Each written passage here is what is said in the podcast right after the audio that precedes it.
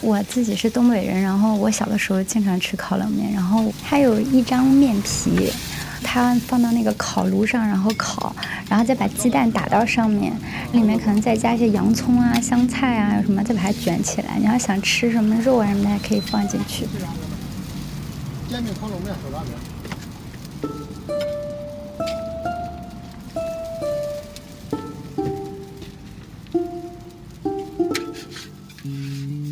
你好，欢迎收听故事 FM，我是艾哲，一个收集故事的人。在这里，我们用你的声音讲述你的故事。每周一、三、五，咱们不见不散。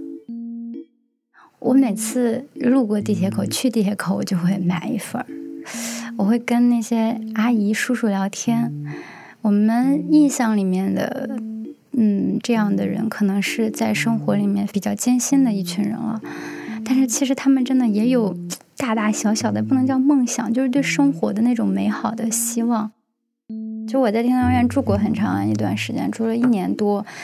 嗯，天通苑那儿有一个有一个阿姨，总是戴着一个小白帽，然后长得特别像维吾尔族人，然后他在那儿烤冷面。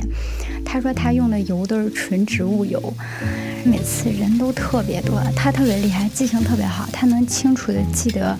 你要是第二次买，还记得你你是要几个蛋呀？你是要不要糖？要不要醋啊？然后你要不要辣椒啊？人即使围的特别多，他也能把这个准确的递给刚才要的这个人。有一天晚上已经很晚了，然后回去我停在那儿，然后我就买了他一份烤冷面。当时已经很晚了，都十快十二点了吧？地铁口还有一个大叔在旁边卖花。然后呢，那个阿姨给我烤完，给完了我，然后她说我，她说你是不是感冒了？你看嗓子都哑了，回去多喝点水。他就是这样的人，让你觉得好暖心啊。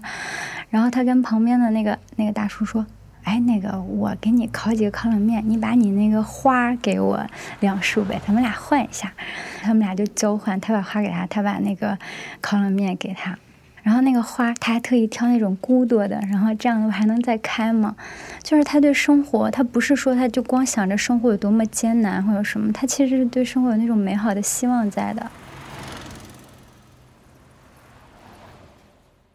烤冷面的人都很有意思。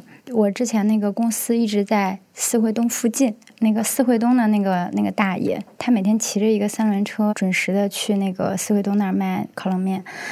四惠的那个地铁站是你下了一个天桥，大家有很多人骑摩拜啊，各种什么就这样走嘛。其实他们是靠左，他走错了，就是应该靠右通行。然后这个大叔每天他还是非常遵守交通规则的，一定右面就要靠这边走，左面就就是他绝对不会说为了方便他就那样走。他说：“哎呀，这些小姑娘们，他也没有说他们不好，他说这样多危险呀，这不逆行吗？”我有一种感觉就是。有的时候走错的人多了，走对的人反而成了一种异类，然后大家都特别嫌弃的看他，因为他三轮车比较大嘛，然后就有点那个耽误他们就是过去了嘛，因为那个非机动的车道就那么点个路。他那天跟我抱怨了一句，然后我那天在天桥底下就看见他顺行过来，一大堆人逆行过去，当时那种感觉，就是这些人可能相对于这个大叔会过得更好一点，但是他们却。没有，就是最基本的那种原则的观念。然后大叔就过来，他是河南人，然后旁边还有一个卖臭豆腐的，他们俩谁先早去就给对方占地方。嗯，每次我都发现他们俩就有眼神互换。比如说大家都买这个烤冷面，然后大叔就说那边臭豆腐也挺好吃的，去尝尝，就是那样的。然后两人他就冲他笑，他们俩就是这个样子的。然后我那天说他了，大叔跟我聊天，他说。我知道，就是他刚开始来北京，是因为他前妻，他们俩本来就在那个河南那块儿就种地，然后他前妻有一个远房表哥就来说，在北京卖烤冷面老多赚钱了，一天能挣三千块钱，然后他们俩就觉得哎这么好的机会，然后他们俩就来北京了，还住在地下室里，买了各种全套设备，又学怎么做，以后然后那没多久，他那个老婆就跟他那个远房表哥跑了，然后就剩一个人了。但是他回家觉得太丢人了，老婆跟人家跑了，在北京没有赚上钱，他就继续在这里考。我们俩在那聊，他跟我突然说句，他说：“他说我那天把他衣服都剪了，都扔了。”我觉得他挺恨那个他那个前妻的，觉得他是不是就是心里好像开始充满了怨恨呢？那天我又去，然后呢，我说：“诶，我说我说张叔最近有没有什么好事？他说有。我说怎么？他说前两天别人给我介绍了一个在北京做保洁的一个那个阿姨，长得挺水灵的。他说那个能跟我结婚，但是就是他儿子想在县城里买个楼，说差点钱。我心里真的第一反应就是，哎呀，是不是骗钱的呀？然后那个你挣钱这么不容易，可是大叔说他，我就想要不然我都给他得了。哎呀，我当时就觉得我怎么我就有一种自己是小人之心的感觉。就是他没有觉得生活就那么面目可憎，他没有，他还是觉得大多数人都是好的。他虽然气愤他前妻的背叛，但是他对于很多东西还是很美好的那种人。他还带了一个塑料袋，他每次还要捡一下，比如说菜叶子掉地上了，还有什么的，什么圆葱掉地上，他都会捡起来。我心里我觉得我很敬重他，就是可能比他拥有段。什么社会地位或者什么的那种更竞争，就是生活已经给他这样，就是很多困难了，但他还是一个这样自律的人。我觉得他不想给别人添麻烦，就是这个大叔。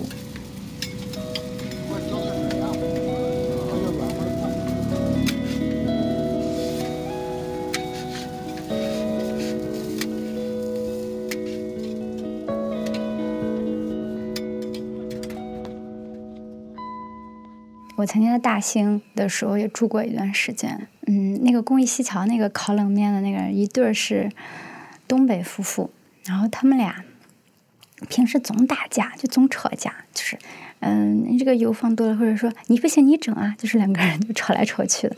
但是只要顾客一过去买，一有人过，他们俩哪怕这儿正吵着，就面红耳赤，然后抬头都是微笑着说要要要什么呀？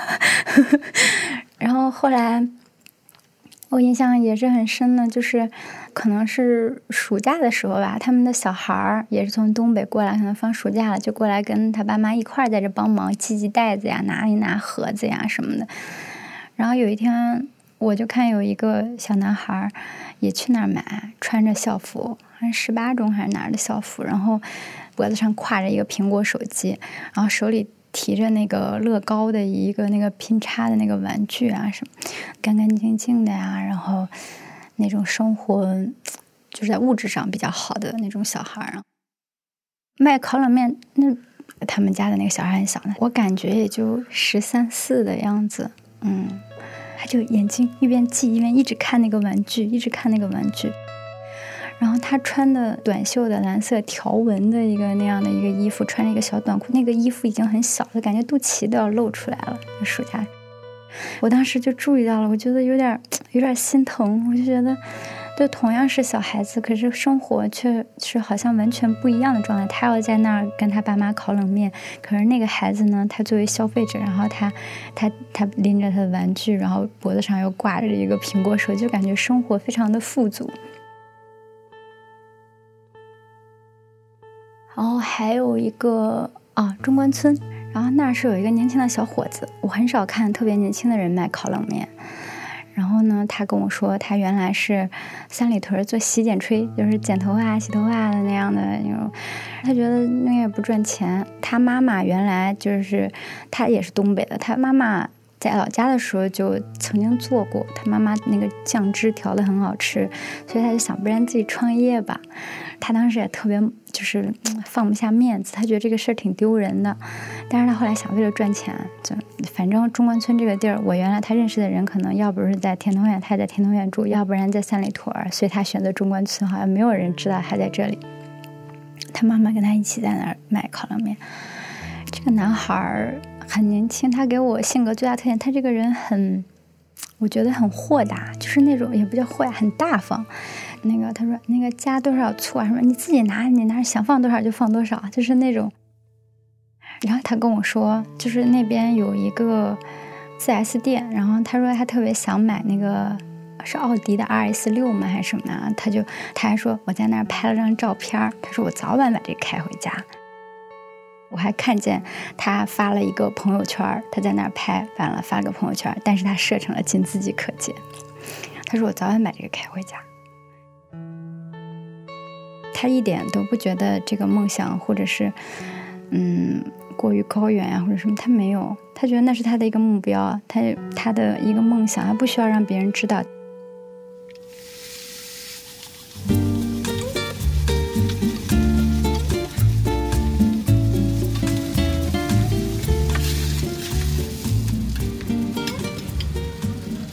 雨萌后来跟我说，很可惜，随着这两年北京对市容市貌的整治，他经常吃的那几家烤冷面现在都消失了，不知道他们现在在哪儿讨生活。我每次出差去收集故事，每到一个地方都会觉得北京的街头小吃太缺乏想象力了。成都的烤脑花，西安的肉夹馍，厦门的蚵仔煎，一直让我念念不忘。尤其我家乡吉林的煎粉，只有回老家的时候才吃得到。不过这次十一假期我应该能吃到了。Anyway，我有一个梦想，就是吃遍全国各种好吃的街头小吃。如果你生活的地方有什么好吃的，帮我个忙，买一份，拍一张照片。在故事 FM 的微信公众号后台发给我，然后附上一段你的评价。下次节目更新的时候，我会把它晒出来。将来有机会，我一定要去尝一尝。你现在正在收听的是大象公会出品的声音节目《故事 FM》，我是主播艾哲。本期节目由我制作，声音设计彭涵。感谢你的收听，我等你的照片。